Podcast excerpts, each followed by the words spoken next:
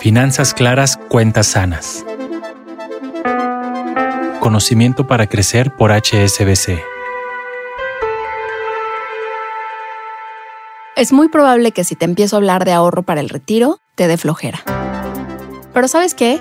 Si hace 15 o 20 años yo hubiera escuchado lo que te voy a platicar en este episodio, quizá poner orden en mis finanzas hubiera sido más rápido y hubiera experimentado desde antes algo que me gustaría que sintieras tú, la tranquilidad financiera.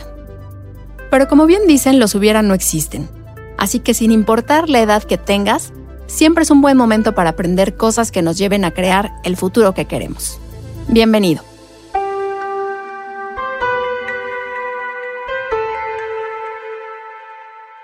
Como te he platicado en otros episodios, nadie nos enseña a llevarnos bien con el dinero y mucho menos a tener una cultura de planeación y previsión.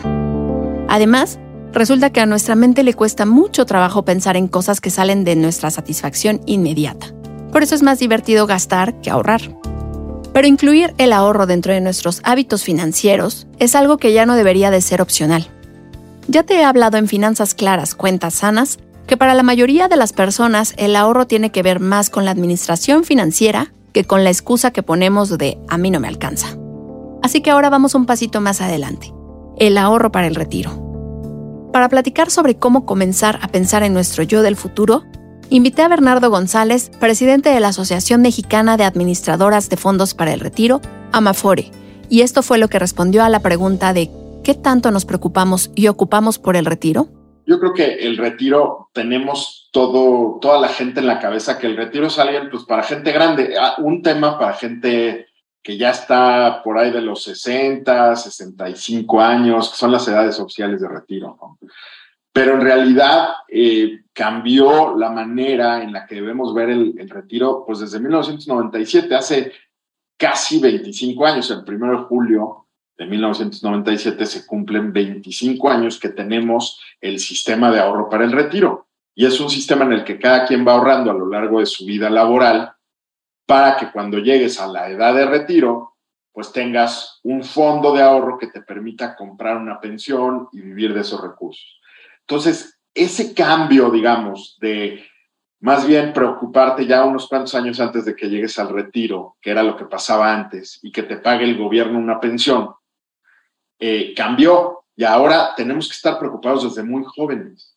Entonces, eso es lo primero que yo creo que todos debemos entender hoy, que es bien importante que todo aquel sobrante de dinero que tengamos, incluso hay que hacer un esfuerzo, ¿no? Para poner dinero en un afore, en un fondo de ahorro de largo plazo, porque cada peso que tú dejas de poner en ese fondo, estás perdiendo dinero estás dejando dinero en la mesa y vas a decir, oye, pero ¿por qué? Pues estoy ahorrando.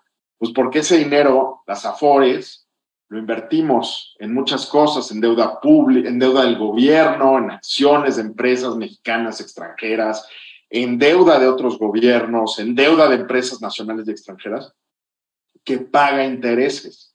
Entonces, si tú no ahorras desde muy joven, todos esos intereses que puedes acumular a lo largo de tu vida laboral, realmente no los estás aprovechando, los estás perdiendo. Es lo que a veces los economistas llaman un costo de oportunidad.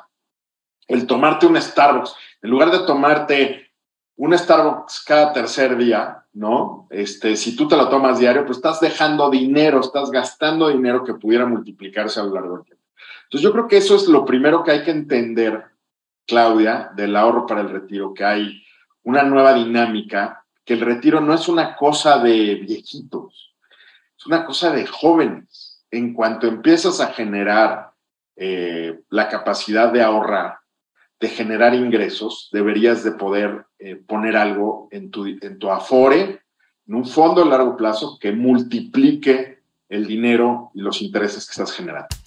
Ya te he contado que en realidad no necesitas grandes cantidades de dinero para comenzar a invertir. Cualquier ajuste que hagas dentro de tus finanzas y que te libere cierta cantidad a la quincena o al mes, la puedes mandar a un instrumento de ahorro de largo plazo, como pueden ser los fondos de inversión, los seguros totales o la propia Afore, como nos cuenta Bernardo. Todos esos ahorros que tú crees que son chiquitos, los puedes meter voluntariamente en tu cuenta de Afore. Por cierto, algo en lo que insisto mucho cuando hablo de inversiones a largo plazo en la Afore es que no tienes que ser experto en el tema, pues alguien más pondrá ese dinero a trabajar para que generes rendimientos. Precisamente Bernardo me platicó sobre las ventajas de invertir en las Afores. A diferencia de algunas opciones de inversión que hay en México, que tienes que tener muchos millones de pesos para poder entrar a un fondo y tener rendimientos atractivos, es decir, tasas de interés altas, la Afore puedes meterle desde un peso y te va a pagar el mismo rendimiento, los mismos intereses, que son de alrededor en promedio, Claudia, del 11% anual han sido a lo largo de estos 25 años. Eh, y, que si tú pones un peso, puedes tener esos rendimientos para, tu, para ese peso, ¿no? No tienes que meter 20 millones de pesos, 50 millones de pesos, como a veces lo tienes que hacer en fondos de inversión en otro tipo de instrumentos. ¿Y por qué pasa esto? Pues a ver, es que las AFORES a lo que nos dedicamos es a juntar el dinero de los trabajadores y a invertirlo, a ponerlo, como ya decía, en acciones nacionales, extranjeras, deuda pública nacional, extranjera, en muchos instrumentos financieros. Y diversificamos, es decir, disminuimos el riesgo al no poner todo el dinero en una sola bolsa, sino en muchas bolsas. Y esto nos ha permitido generar estos rendimientos. Si tú me preguntaras, ¿qué es un Afore? Es un manejador, es un, es un inversor del dinero de los trabajadores un inversor profesional que ha tomado pues, 25 años de educar, de capacitar, de regular, de supervisar a quienes están haciendo estas inversiones para que sean las mejores posibles y que paguemos los mejores rendimientos a los trabajadores. Quizá digas, bueno, pero yo ni siquiera tengo un patrón, no soy empleado, más bien trabajo como freelancer. ¿Cómo puedo ahorrar para el retiro?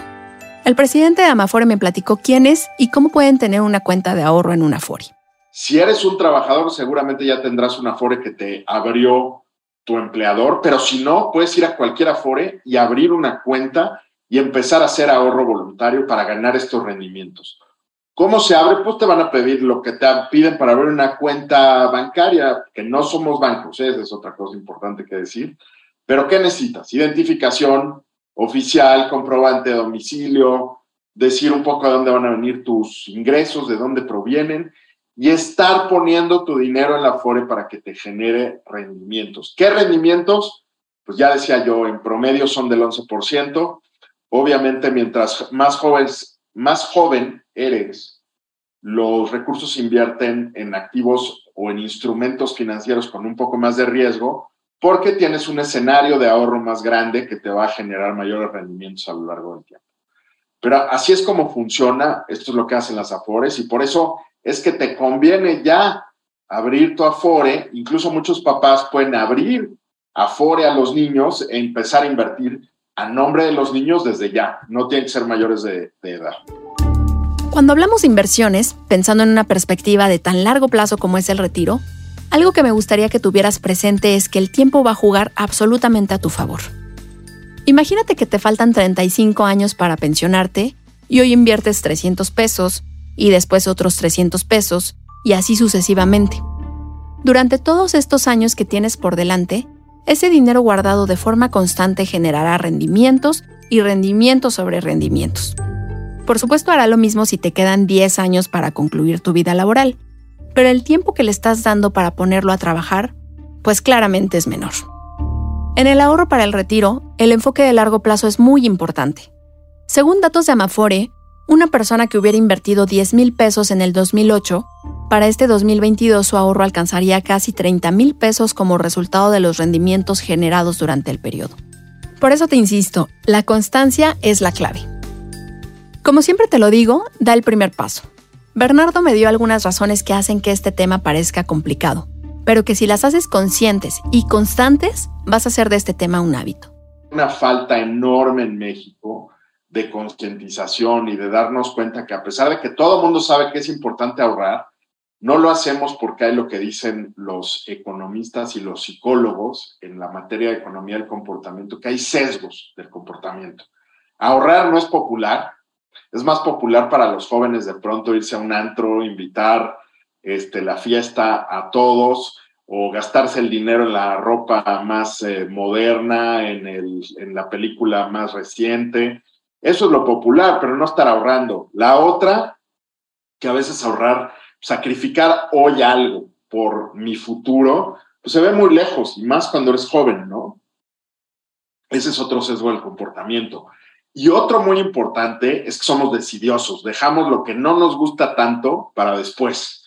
Y entonces lo que tratamos de hacer dentro de la industria de las afores es hacer muy fácil el que puedas ahorrar para el retiro, el que puedas hacer aportaciones voluntarias. Por ejemplo, si tú entras a la aplicación de Afore Móvil o a la aplicación de la Afore, es bien fácil hacer ahorro voluntario. Tú simplemente pones tu cuenta de banco y dices, quiero que me manden a mi Afore 100 pesos, 200 pesos, o quiero que me hagan un cargo recurrente cada mes de 10 pesos, de 20 pesos, de 100 pesos, de lo que tú quieras, de lo que puedas ahorrar.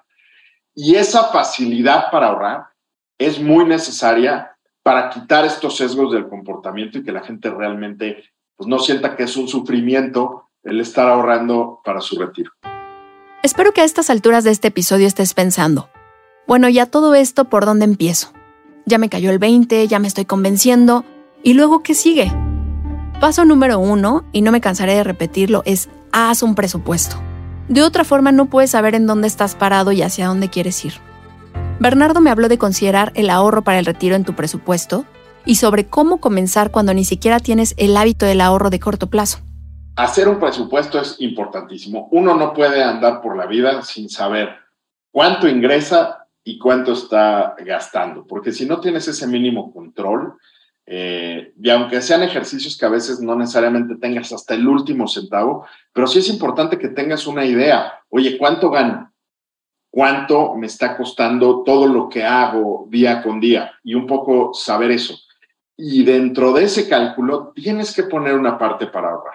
Fíjate que quienes se dedican a estos temas de eh, tener finanzas personales sanas, etcétera, lo primero que te dicen es, oye, lo primero es hacer un presupuesto para esto que decimos, ¿cuánto, gana, cuánto ganas, cuánto gastas? Segundo, deberías de ahorrar para tener un fondo de corto plazo. Oye, ¿qué tal que te quedas sin trabajo?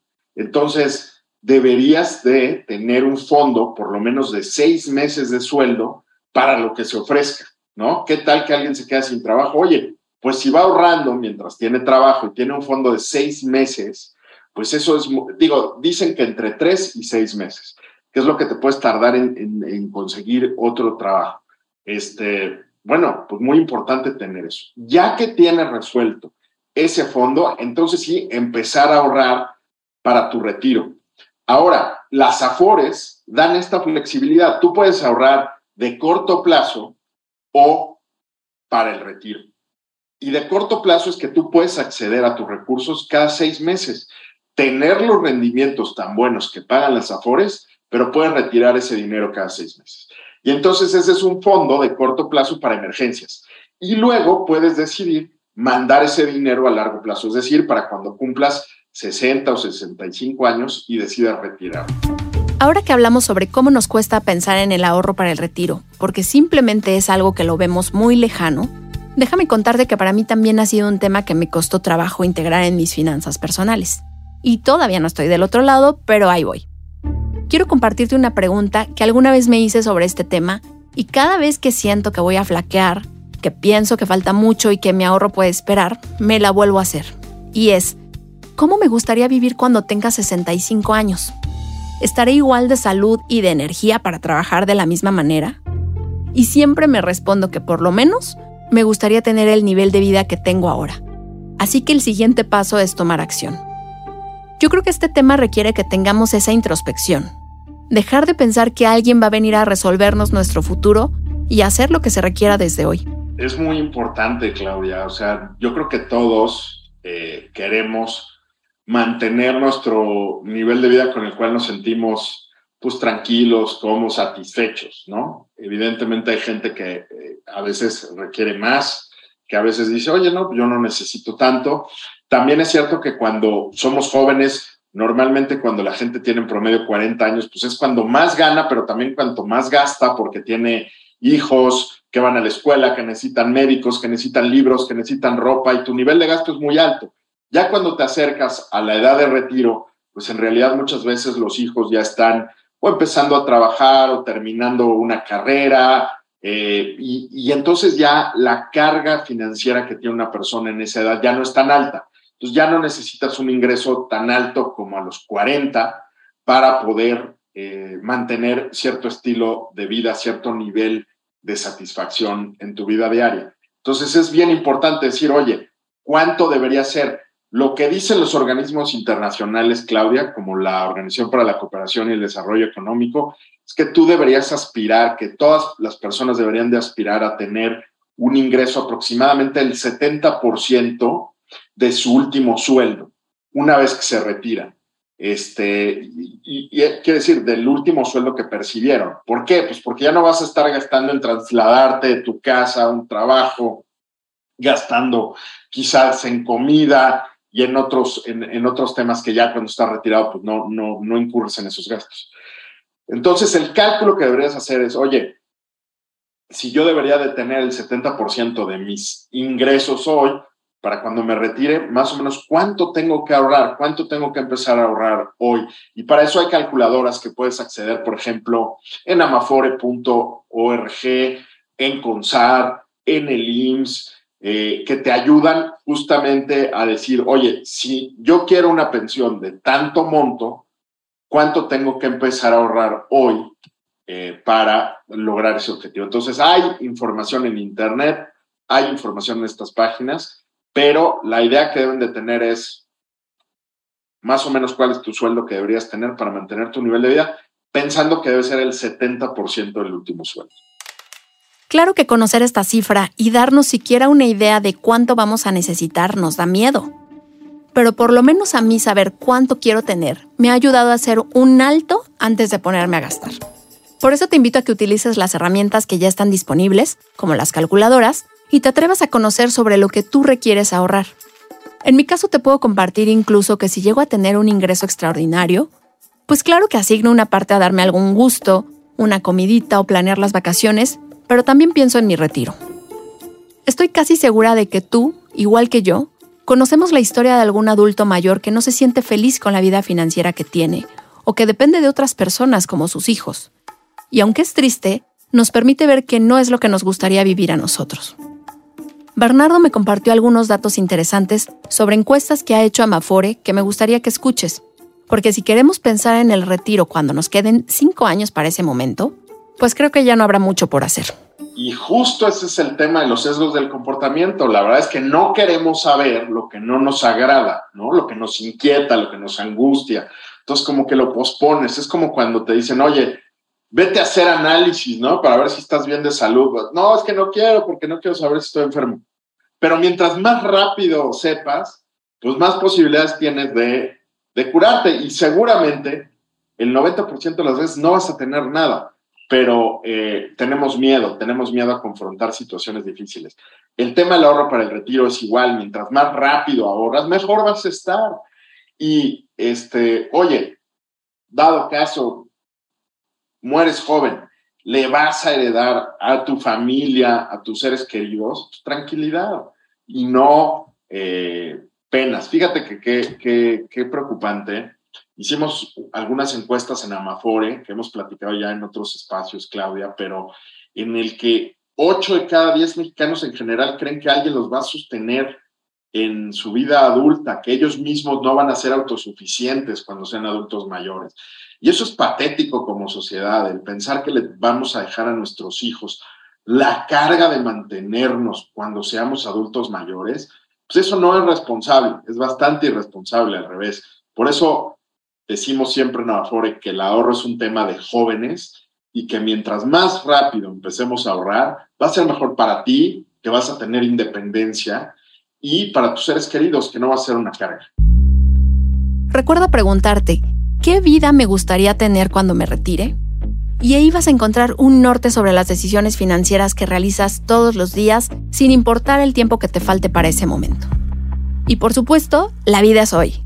Claro que mereces disfrutar de lo que generas con tu trabajo o con tu negocio, pero precisamente hoy tienes la oportunidad de buscar mantener lo que has logrado. Me da mucho gusto que te hayas sumado a esta charla y que reflexionemos juntos sobre cómo tener tranquilidad financiera.